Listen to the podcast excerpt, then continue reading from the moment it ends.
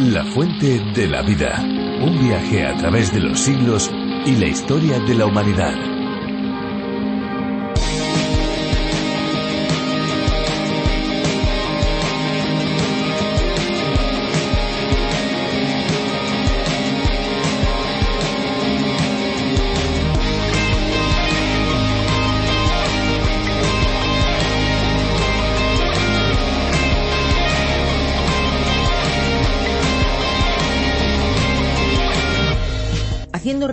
Al sodio que contienen las aguas minerales, hay que decir que este elemento químico está muy asociado a la retención de líquidos. Por eso, quienes quieran disfrutar de los efectos diuréticos de las aguas minerales, se les recomienda aquellas que tengan menos de 20 miligramos de sodio por litro de agua.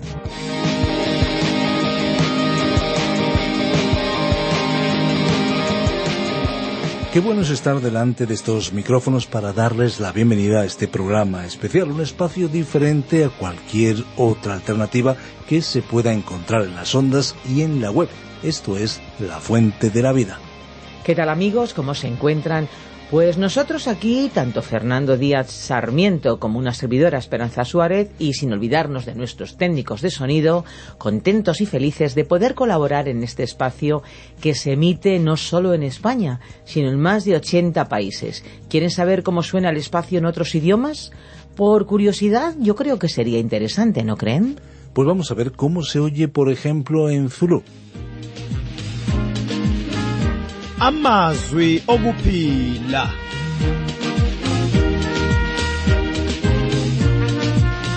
Yebo umbhalo wesihlabelelo uthi uNkulunkulu wathumela izwi lakhe wabaphilisa abantu bakhe ngalo. Lezi ke mntakababa zifundo zeBhayibheli ozethulelwa ngabakwa Trans World Radio. ¿Se dan cuenta? Es increíble y al mismo tiempo fascinante cómo la palabra de Dios puede llegar a personas en más de 100 idiomas y dialectos diferentes. Y es que la fuente de la vida, a través de la Biblia, es un estudio bíblico en audio que lleva al oyente en un recorrido fascinante por toda la Biblia en un periodo de cinco años. Se puede comenzar este viaje en cualquier etapa. Sí, sí, han oído bien. Cinco años. Cuando terminamos con Apocalipsis, volvemos a comenzar de nuevo con Génesis. El oyente que se queda con nosotros por los cinco años no perderá ninguna parte de la Biblia porque seguimos una ruta fija alternando entre el Antiguo Testamento y el Nuevo Testamento. Así que esperamos amigos que nos acompañen durante todo este tiempo. Efectivamente, esto es a lo que se refiere en las ondas, en la frecuencia modulada, porque en Internet pueden saltar al libro que ustedes desean con un solo clic.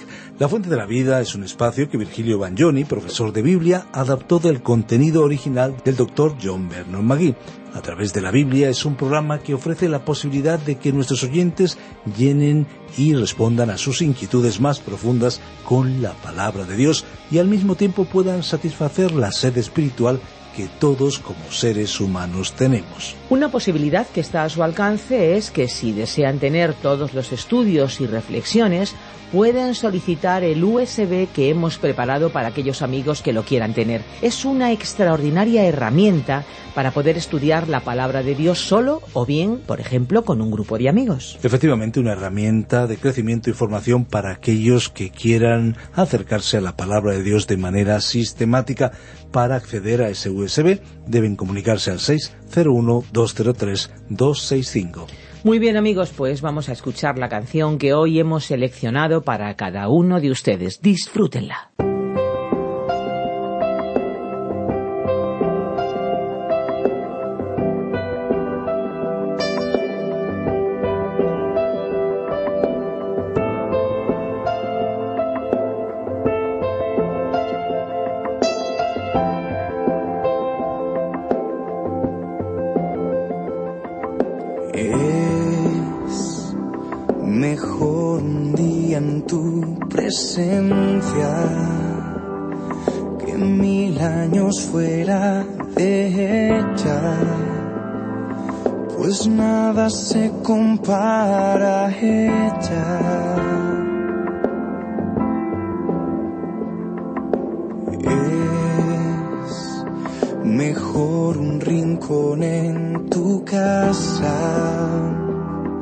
que tener el mejor palacio.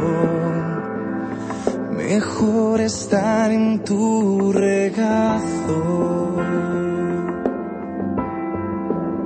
y adorar desde hoy hasta la eternidad y en tu presencia descansar, pues no hay mejor lugar que estar donde tú estás.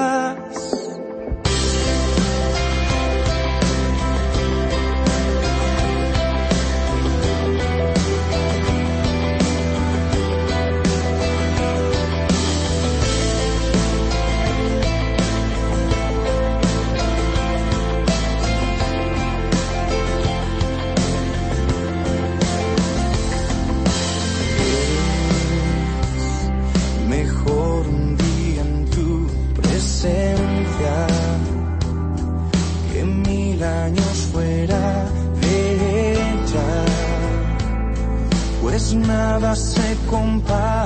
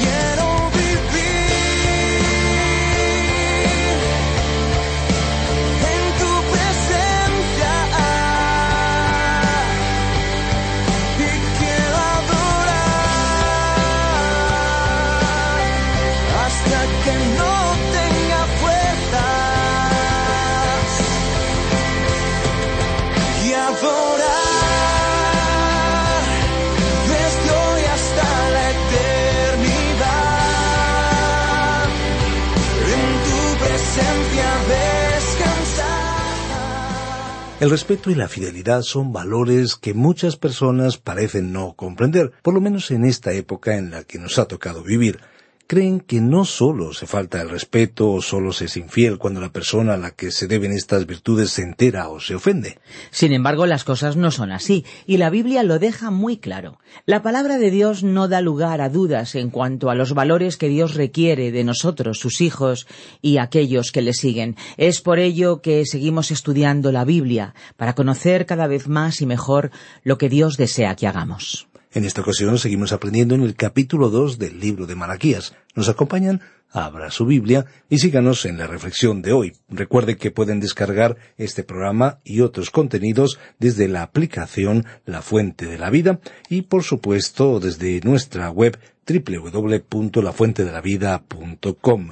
Agradecemos a webs amigas como la Escuela Bíblica y otras plataformas virtuales por poner a su disposición los contenidos de la Fuente de la Vida. Recuerden que pueden comunicarse al 601-203-265 a través del WhatsApp. Nos pueden comunicar, nos pueden contar desde dónde nos escuchan, desde qué emisora o plataforma virtual. 601-203-265. Escuchamos ya la reflexión de hoy. La fuente de la vida. Malaquías capítulo 2 versículos 13 al 15. Continuamos hoy, estimado amigo oyente, nuestro recorrido por el libro del profeta Malaquías. Recordemos que este libro es el último del Antiguo Testamento que constituye una parte importante de la Biblia, las Sagradas Escrituras, la palabra de Dios. Regresamos hoy al capítulo 2, a una sección donde Dios, por medio del profeta, está reprendiendo a su pueblo escogido, al pueblo de Israel, a causa de sus pecados sociales. Más adelante Él les reprenderá por sus pecados religiosos, pero aquí Él trata con los pecados de sus relaciones sociales que tienen que ver con el hogar y con la familia. Y de manera específica Dios les acusa en el versículo once de ese capítulo dos, prevaricó Judá, y en Israel y en Jerusalén se ha cometido abominación, porque Judá ha profanado el santuario del Señor que él amó. ¿Qué fue lo que hicieron ellos para encender la ira y la reprensión de Dios? Bueno, aquí se nos presenta de una manera llana y clara, que no deja lugar a dudas, en la segunda parte de este versículo once, donde dice, y se casó con hija de Dios extraño. Es decir, que no era extraño el casamiento entre israelitas con mujeres que no pertenecían al pueblo de Dios. Se estaban formando matrimonios mixtos porque llegó a ser una práctica muy normal el casarse con mujeres paganas. Ahora, ¿qué pasaba con sus propias esposas? El Señor les dice aquí en el versículo trece del capítulo dos de Malaquías, y esta otra vez haréis cubrir el altar del Señor de lágrimas, de llanto y de clamor. Así que no miraré más a la ofrenda para aceptarla con gusto de vuestra mano. La indiferencia y la apatía espiritual habían llegado a tal punto que se practicaba abiertamente el abandono o el repudio de sus propias esposas. Se divorciaban de ellas para casarse con las muchachas paganas de otros pueblos. A pesar de esta situación, la gente continuaba yendo al templo para adorar y llevar sacrificios al altar. Y Dios dice, Así que no miraré más a la ofrenda para aceptarla con gusto de vuestra mano. Continuamos en el versículo catorce. Mas diréis, ¿por qué? Otra vez observamos que la gente del pueblo levanta la voz, quizá asombrados o perplejos, cuestionando la causa de esa amonestación tan severa de parte de Dios. Mas diréis, ¿por qué? Todos se veían como muy cumplidores de la ley, se creían, como se dice, buena gente. Vamos al templo a adorar. Y entonces el profeta explica claramente el pensamiento de Dios en este versículo catorce y vamos a leerlo en su totalidad. Mas diréis, ¿por qué? Porque el Señor ha atestiguado entre ti y la mujer de tu juventud, contra la cual has sido desleal, siendo ella tu compañera y la mujer de tu pacto. El profeta, al decir la mujer de tu juventud, se refiere claramente a la primera esposa, la abandonada, repudiada o divorciada, para lograr un consiguiente casamiento con otra mujer que no pertenecía al pueblo de Dios. Algunos expositores bíblicos consideran que el siguiente versículo, el versículo quince de este capítulo dos de Malaquías, es el más difícil de todo el libro. La primera parte del versículo quince comienza con una pregunta. ¿No hizo él uno? Es decir, ¿de qué se estaba hablando? ¿De un hombre? ¿De una mujer? Leamos todo el versículo quince que dice ¿No hizo él uno, habiendo en él abundancia de espíritu? ¿Y por qué uno? Porque buscaba una descendencia para Dios. Guardaos, pues, en vuestro espíritu, y no seáis desleales para con la mujer de vuestra juventud. Dios, clara y explícitamente, les declaró que su disgusto fue provocado por el cambio de comportamiento y en el estilo de vida que el pueblo había adoptado, contrario al sistema que él mismo había instaurado como el modelo de sociedad.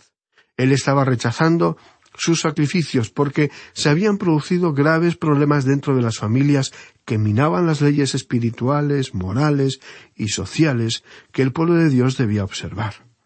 Había llegado a ser una práctica muy común el dejar a la esposa, la mujer de su juventud, para poderse casar con mujeres paganas de pueblos ajenos que veneraban a dioses ajenos.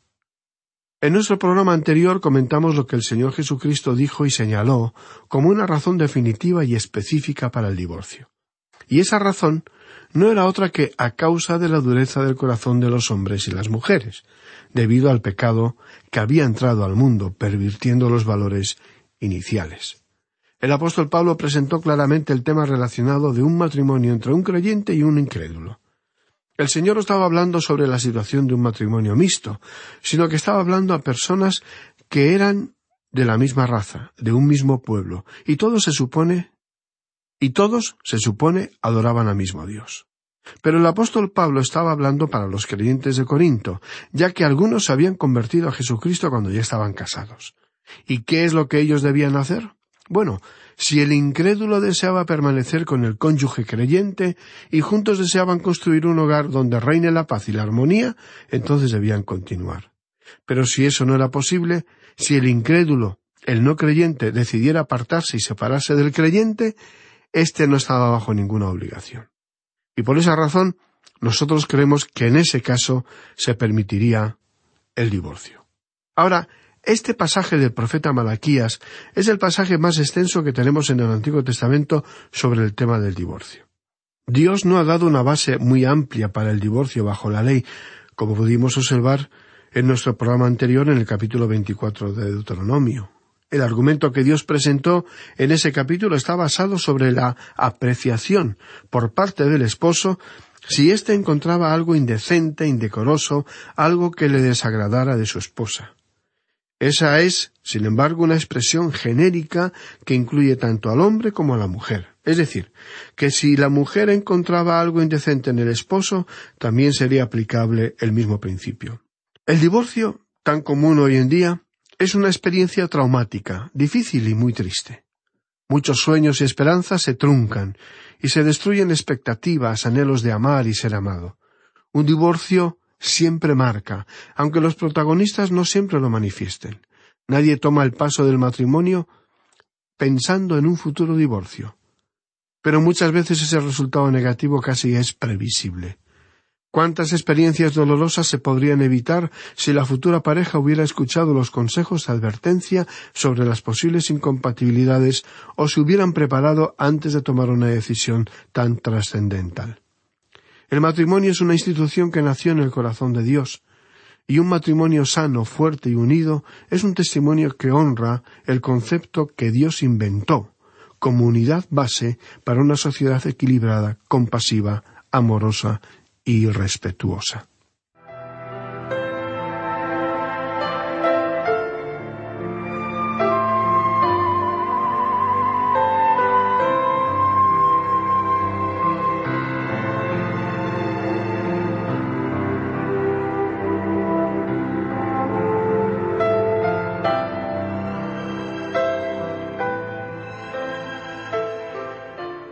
Regresamos al versículo 15 de este capítulo 2 donde Malaquías pregunta ¿No hizo él uno? Adán y Eva eran uno por creación y diseño de Dios creador. En nuestro programa anterior comentamos que no había ayuda ni compañía idónea para Adán. Él se sentía solo y no tenía ninguna ayuda del mundo inferior, es decir, del mundo animal. Tampoco pudo encontrar compañía entre los ángeles. Como pudimos ver, Dios tomó entonces una costilla de Adán, según el relato bíblico. Pero, ¿por qué no hizo Dios a la mujer del polvo de la tierra como lo había formado Adán, el hombre? Porque Él quiere enseñarle al hombre que la mujer es parte del hombre. El hombre es sólo una mitad de hombre sin la mujer. Como alguien comentó poéticamente, la mujer no fue formada con alguna parte de su cabeza para que fuese superior. Tampoco fue sacada de sus pies para que fuese su sierva. Ella ha sido tomada de su costado, cerca de su corazón, para que fuese su compañera. Eva fue creada para ser su ayuda. Juntos, ambos, iban a ser uno solo. Ahora, ¿cómo puede uno más uno ser igual a uno? Bueno, esa es la aritmética de Dios. Ahora, en el versículo 23 del capítulo 2 de Génesis, leemos, dijo entonces Adán, Esto es ahora hueso de mis huesos y carne de mi carne. Esta será llamada varona porque del varón fue tomada. En hebreo, la palabra para hombre es is y para mujer es isha. Nosotros le llamamos masculino y femenino, pero es sencillamente la otra mitad de él, del hombre. Él dijo, Esto es ahora hueso de mis huesos y carne de mi carne. Esta será llamada varona porque del varón fue tomada. Por tanto, dejará el hombre a su padre y a su madre y se unirá a su mujer y serán una sola cosa. Y estaban ambos desnudos, Adán y su mujer, y no se avergonzaban. Cada matrimonio es una nueva creación, en la que no deben intervenir ni interferir los padres o demás familiares o amigos. Serán una sola carne. En realidad lo que tenemos aquí es que uno más uno es igual a uno. La creación de Eva hizo de Adán un hombre completo, y la presencia de Adán hizo de Eva una mujer, una mujer completa. El apóstol Pablo, escribiendo a los Efesios unos pensamientos relacionados con el testimonio de un hogar cristiano, con recomendaciones para tener una vida llena del Espíritu, dice en el capítulo cinco y versículo dieciocho No os embriaguéis con vino en lo cual hay disolución. Antes bien, sed llenos del Espíritu, hablando entre vosotros con salmos, con himnos y cánticos espirituales, cantando y alabando al Señor en vuestros corazones, dando siempre gracias por todo al Dios y Padre, en el nombre de nuestro Señor Jesucristo. Y luego, el apóstol Pablo sigue diciendo en el versículo 21, Someteos unos a otros en el temor de Dios. Y luego, pasando al versículo 22, dice, Las casadas estén sujetas a sus propios maridos como al Señor. Ahora, él no está hablando de obediencia, él está hablando de que la esposa tiene que responder a su marido, dar cuenta al hombre. Ella es la otra parte del hombre, pero por necesidad de dirección el hombre es la cabeza de la mujer.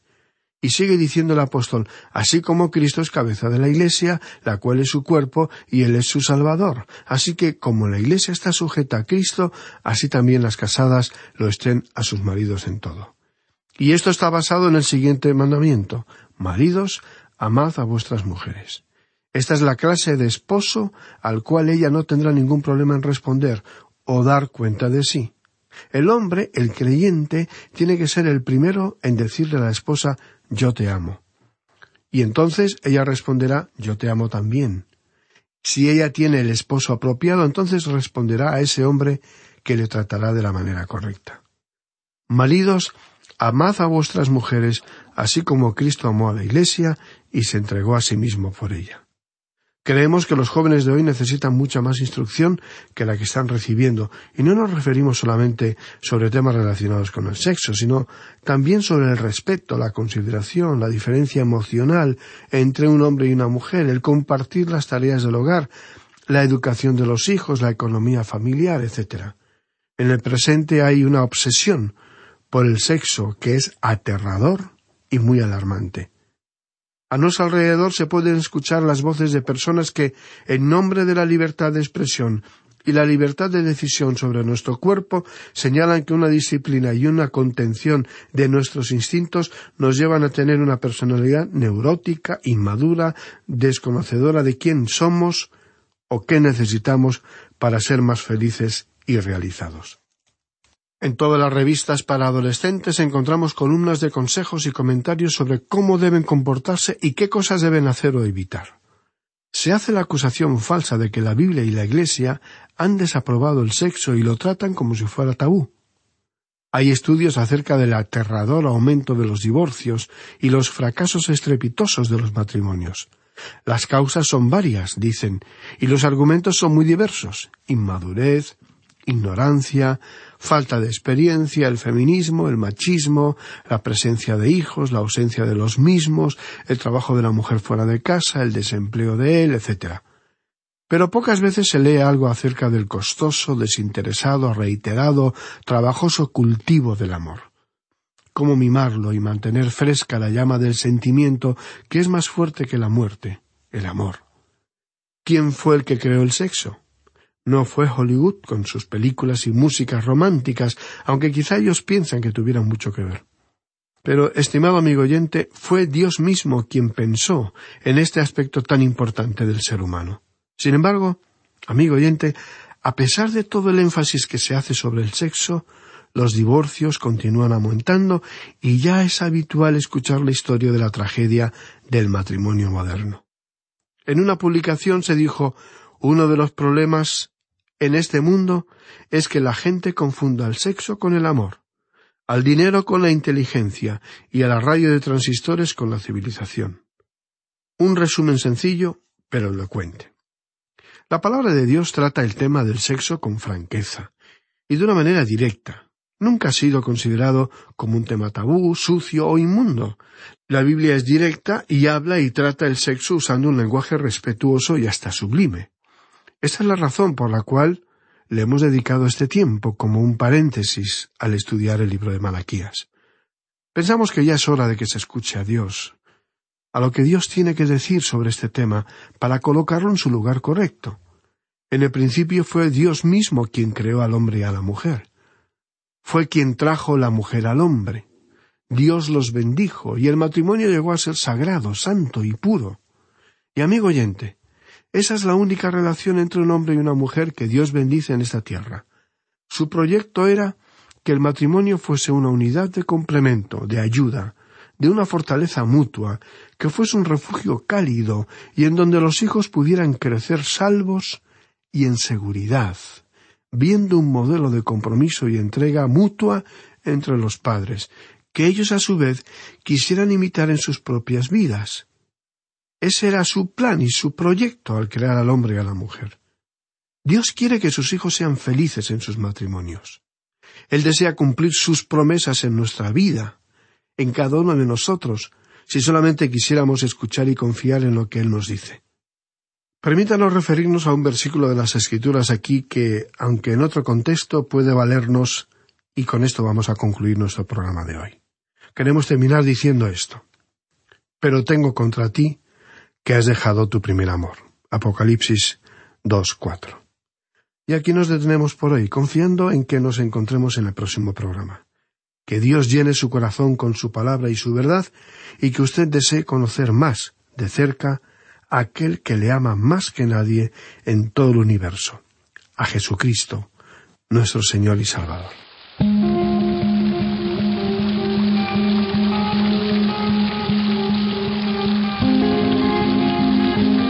Pues prácticamente hemos llegado al final de nuestro espacio por hoy, por supuesto porque tenemos por delante muchos espacios para disfrutar juntos de este viaje radiofónico por cada uno de los libros de la Biblia.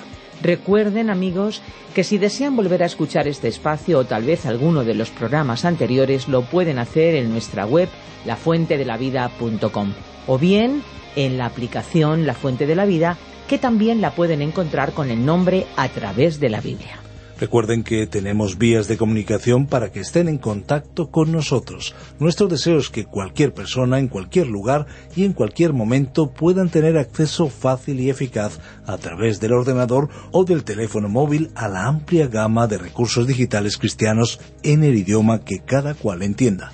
Es importante entender el idioma, desde luego, pero sobre todo nosotros queremos utilizar el idioma del corazón, ese que cualquier ser humano entiende. Así que muchas gracias por haber permanecido a nuestro lado. Y no se olviden de nuestros teléfonos. El WhatsApp es el 601 20 32 65 y el fijo el 91 422 0524. Recuerden que si llaman desde fuera de España deben pulsar el prefijo más 34. Y recuerden también nuestra dirección electrónica info arroba lafuentedelavida.com. También nos pueden escribir a info arroba radioencuentro.net.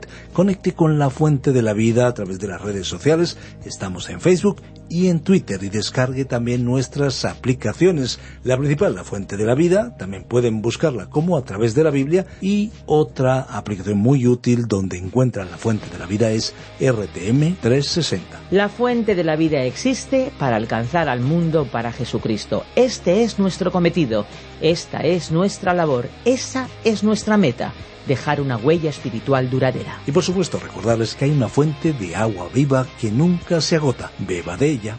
Este ha sido un programa de Radio Transmundial producido por Radio Encuentro, Radio Cadena de Vida.